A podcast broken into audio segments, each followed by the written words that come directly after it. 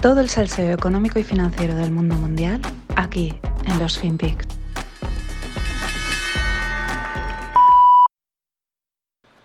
It was one of the most painful experiences of my life, but it turned out to be one of the greatest experiences of my life because it changed my attitude about decision making. Rather than thinking I'm right, I started to ask myself, how do I know I'm right? I gained a humility that I needed in order to balance with my audacity. I wanted to find the smartest people who would disagree with me to try to understand their perspective or to have them stress test my perspective. Hola no financieros, aquí tenéis al gran, porque es alto y es grande, eh, gran Rey Dalio.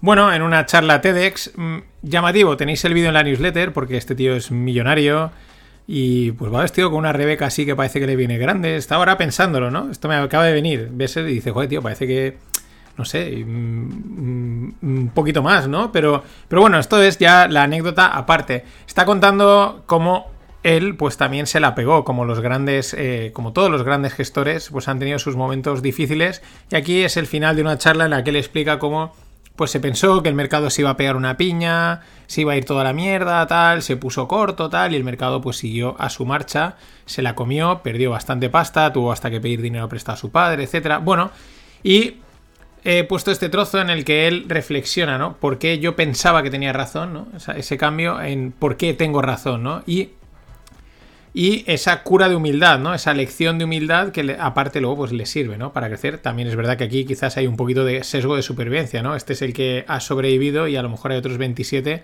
que en esa que se fueron al hoyo ya ni se levantaron. Las cosas como son, pero viene a colación de que pues hoy voy a hacer el resumen de las empresas y el mundo tecnológico de qué es lo que ha pasado y porque eh, a día de hoy, pues viendo también lo sucedido en los mercados, deberíamos de pensar que la lección de humildad está repartida, ¿no? Que ya han habido bastantes mm, lecciones de humildad. Sin embargo, pues a, tenor de lo que lees en redes sociales, de comentarios y tal, pues parece que, no, que aún no es suficiente. Eh, claro, venimos de un periodo muy largo de prepotencia inversora y parece que las lecciones aún quedan eh, algunas por repartir. Mm, pero muy interesante, ¿no? Porque cuando oyes a este tipo de gestores comentar esos momentos tan duros, son esos pequeños detalles, son, es que son muy sutiles entre por qué, o sea, estoy, eh, estoy en lo cierto, ¿no? O por qué estoy en lo cierto, ¿no? Es esa pequeña diferencia entre mm, dudar de, de, de esa eh, seguridad que por otro lado necesitas para ser un buen inversor, ¿no? Pero en fin, vamos a ver un poquito qué es lo que ha pasado en esta durante esta tercera temporada a nivel de empresas, de tecnología, etcétera. La verdad es que eh, no ha habido demasiada noticia destacada en el mundo empresarial, pues salvo alguna cosa puntual y bueno, luego Elon Musk, luego hablaremos de él, él lo acapara todo, ¿no? Sí que eh, mm, ha venido más marcado por el mundo macro, ¿no? Por, el, por la inflación, por un boom and bust que me ha venido así decir, ¿no? Una fuerte demanda de productos por parte de, todos los usuarios, la salida de la pandemia, eh, la gente se ha vuelto, pues, se ha lanzado a gastar, encima esas perspectivas de inflación, pues casi lo compro ya, eh, un boom de, una fuerte demanda, perdón, de, productos y servicios que las empresas no han podido atender, las cosas como son. ¿Por qué? Pues por los problemas en las cadenas de suministro, eh, falta de materiales, guerras y toda esta historia, ¿no?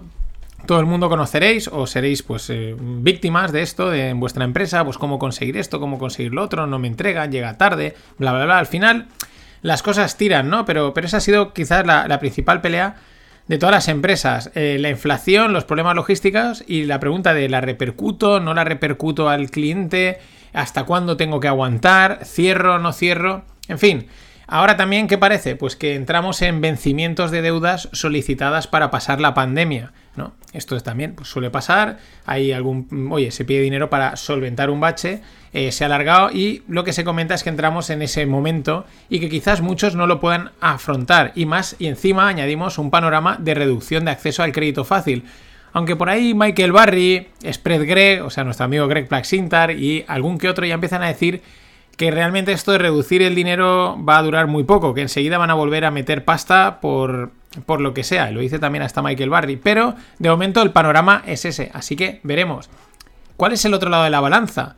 La inercia de las empresas, la inercia a sobrevivir. Y es que así son los emprendedores, ya sean grandes o pequeños. No queda otra que tirar para adelante eh, si quieres seguir pagando las facturas. Y eso también en estos momentos tan complicados o tan inciertos se ve, ¿no? Como, bueno, pues eh, a lo mejor dice, ya, ya, va todo mal, eh, no tengo claro, no sé si voy a poder pagar, se me están cayendo los clientes, tal, pero seguimos para adelante, ¿no? Seguimos tirando porque es, la inercia emprendedora, es el espíritu de, de supervivencia, ¿no? Y eso también, pues mola bastante. ¿Qué otra cosa ha pasado más en el mundo de empresarial, pero en la parte tecnológico? Y quizás para mí es uno de los hechos recientes, pero que han pasado relativamente desapercibidos. Ayer ya lo comenté, y es ese frenazo en las perspectivas de suscripciones de empresas tecnológicas. De todas, pues por nombre destaca Netflix, porque es la más conocida, es la que presentó resultados, eh, la cosa no estaba muy clara, pero me vale Netflix para cualquier otra, ya sea startup, no startup. Esa eh, racionalización quizás de, comprar y comprar suscripciones y estar metido en 27.000 cosas con el impacto que tiene, ¿no? Eh, también porque quizás hemos vivido el punto de inflexión de las growth, de las empresas growth, eh, casi todas tecnológicas, a que pasen ahora ya a ser más value y el nuevo growth, pues ya veremos cuál es, ¿no? Esto es una pura y mera hipótesis, pero es un poquito la sensación. Y por eso es un hecho que creo que habrá que seguir de cerca, por todas estas implicaciones eh, respecto a la bollante industria de Internet. Que, que, aún tiene recorrido y tiene mil cosas infinitas, pero es verdad, y también lo hablo en primera persona, te das cuenta que cada vez las soluciones pues tienen que ser más complejas, más, más tecnológicas para, para crear algo que, lo pete y que lo reviente y ya no es tan fácil como hacer una web, hacer dos cositas y ¡boom! No sé cuántos mil usuarios, ¿no? Eh, usuarios que no parecen dispuestos a suscribirse a mil plataformas, usuarios que empiezan a dudar si les compensa pagar 7 euros al mes por abrir la plataforma y no ver nada, ¿no? O verse forzados. Antes eran solo 7 euros, no es dinero. Vale, pero es que ahora eh, parece que pagar 3 euros mm, en algo que no uso, o peor, que lo utilizo por utilizarlo, pues eh, pensarse, ¿no? ¿Por, qué lo estoy pagando, ¿no? Y esa es un poco, es la sensación que me ha dado y una de las cosas que yo destaco quizás de este año, porque el panorama macro, Ucrania, etcétera, se lo ha comido todo. Pero estos detallitos son interesantes y son importantes. También ha pasado el metaverso, que es del mundo tecnológico, ha sido una de las buzzwords del año. Buzzword es, pues, mm, palabras y rimbombante, sonante, ¿no? Pues metaverso por aquí, metaverso por allá, todo era metaverso.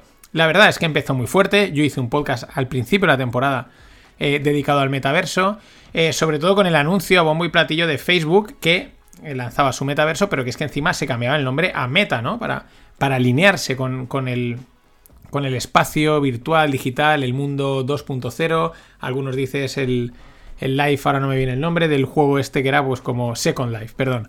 Eh, luego la verdad es que ha decaído un poquito su mención, ha habido un poquito, se ha enfriado la cosa. Eh, también porque, pues lo que sucede, cuando se le da mucho bombo a algo, pues luego viene la realidad, ¿no? Y la cosa parece que está un poquito más lejos de lo que nos han vendido. No quiere decir que esté lejísimos, que sea ya en el año 2070, no. Pero tampoco está a la vuelta de la esquina, aún faltan muchas cosas que pulir. Eh, los gadgets, los, las, las gafitas, el no sé qué, cómo se va a crear las cosas, etcétera, ¿no? Sí que es verdad que muchas empresas se han sumado en el silencio al metaverso, han abierto sus espacios, sus proyectos, han hecho sus pruebas, lo cual también es simbólico, eh, que si JP Morgan tiene allí no sé qué, que si no sé cuántos, en fin, y podéis entrar, podéis probar y navegar y ver que es una versión del, a día de hoy de Internet en versión 3, 3D. Eh, por lo tanto, pues parece que las bases están sentadas, esa el que ya la palabra no suene raro para que todo el mundo entienda o sepa un poquito, le suene, pues es importante. Y por, y por ello se asume como algo que llegará y que usaremos. El pistoletazo de salida lo han dado este año, para mí, Facebook principalmente, eh, a nadie le suena raro la palabra metaverso y veremos hacia dónde evoluciona eh, sobre todo lo que resuena. Yo creo que se van a seguir trabajando, van a seguir desarrollando, pero al final tiene unas, unas potenciales infinitos. Aunque compres zapatillas digitales, pero si la gente las quiere pagar, pues ¿quiénes somos nosotros para negar ese dinero? O incluso para hacerlo. Y vamos con Elon, con Elon Musk. El tío lo ha copado todo, punto, ya está. El tío no, tiene bastante con tener 27 empresas, estar metido enviando cohetes al espacio, eh, inteligencia artificial conectada con cerebros, y ya el Tesla, que es un, es un hito, ¿no? O sea, crear un coche eléctrico, o sea, crear coches no es fácil, eléctricos, etcétera. Y encima, si faltaba algo, se mete en la movida de Twitter, ¿no? Movida que aún sigue sin solución, no está, ha quedado ahora un poco ahí en silencio, no sabemos si la oferta sigue adelante, si la va a aceptar, si le van a rebajar el precio. Decían hace poco que le iban a suministrar más datos. En fin, también no olvidemos otro rumor que circula en torno a Elon, las posibles aspiraciones políticas que tiene. eh, quizás el inicio de su campaña ha sido la jugada de Twitter. Y fijaros el posicionamiento a favor del discurso libre que ha hecho, ¿no? Lo ha unido totalmente a una batalla por defender el discurso libre, que la gente pueda opinar lo que quiera, que no haya censura, que eh, encaja con como ser un, un contrapeso a las corrientes actuales de corrección política y censura. Ojo que quizás van por ahí los tiros. Lo que pasa es que con Elon Musk nunca sabemos del todo eh, cuál es la estrategia, si simplemente está troleando, si tiene algún interés económico, eh, es una jugada de segunda derivada o qué. Hay que ir un poquito al día. Elon Musk es un to be continued de libro. Bueno, dos cosas. El 30 de junio tenemos eventito en el chiringuito de la base. Apuntaros a aquellos que vais a venir, es gratuito. Y también tenéis un podcast exclusivo que publiqué para los socios y lo podéis comprar en la página de Coffee. Hablo del fin de ciclo súper económico, de cómo varios analistas macro, además muy moderados, pues ven el panorama negro y dicen algunas ideas bastante, bastante interesantes. Bueno, en la segunda parte de este podcast resumen de empresas y tecnología, pues vamos con las startups, que es otro de los temas que de vez en cuando pues, pues toco, ¿no? Porque nos anticipan un poco hacia dónde pueden ir las cosas eh, en el mundo empresarial, ¿no? Son la avanzadilla, son la infantería dentro de la, innovación y del, de, hacia dónde irán los modelos de negocio.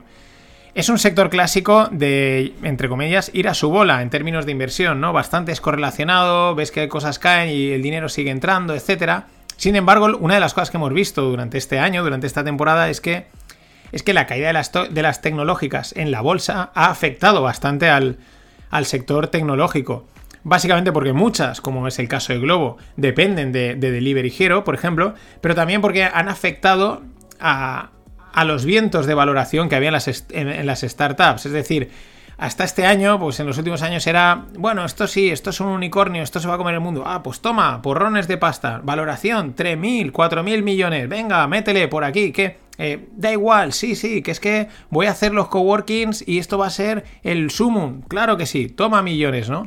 En fin, eh, hemos pasado de, mm, mm, bueno, sí, te lo venderán, ¿no? Esta valoración está justificada, pero me entendéis, ¿no? En ese mm, to the moon, esto lo va a petar, eh, estos clips para, para, coger hojas, ya verás, va a ser multimillonario. Y hemos pasado de ese a ya decirlo bastantes, entre ellos el CEO de Uber y, y algunos otros personajes del mundo de la, de la inversión en startups, a valorar un poquito las empresas desde un punto más fundamental, más financiero, más tradicional. Oye, ¿cuánto dinero ingresas? ¿Realmente puedes crecer a un 10%? ¿Puedes llegar hasta aquí? ¿no? Una cosa mucho más racional y no tan eh, to the moon. Y esto es un cambio importante que evidentemente también afecta pues, a las valoraciones y a la cantidad de dinero que entra y a lo que se flipan, digamos, las startups.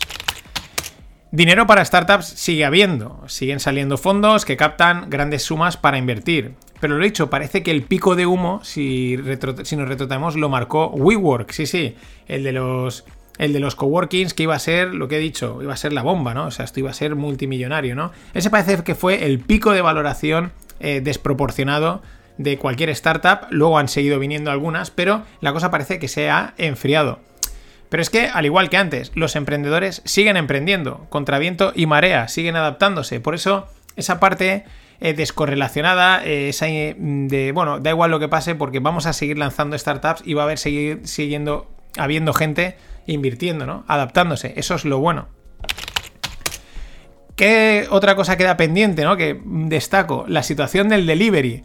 Quizás el más tocado.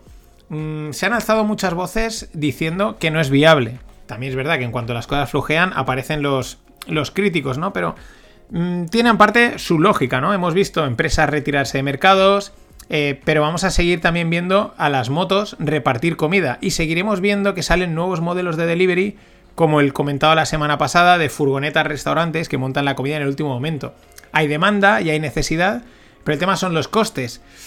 Eh, pagar un euro porque te envíen la comida a casa es rentable, no rentable, hay un límite, etcétera, ¿no? Y ahí está ahora, digamos, en entredicho eh, por, un montón, entre ellos nada más y nada menos que, el CEO de Uber decía, oye, esto mm, no está del todo claro, ¿no? Y lo estamos viendo. Este es un tema interesante que habrá que seguir a ver cómo, cómo, cómo evoluciona, por lo que he dicho Hay demanda, hay necesidad, la gente se acostumbra a pedir la comida y tenerla en casa, pero tiene que ser rentable. Quizás el reparto vía robots o vehículos autónomos sea la solución. Eh, te eliminas el coste del empleado, ya lo que faltaba a los riders que los pobres les dan por todos lados como para ganar encima, ya no te necesitamos. Pero quizás sea la solución, ¿no?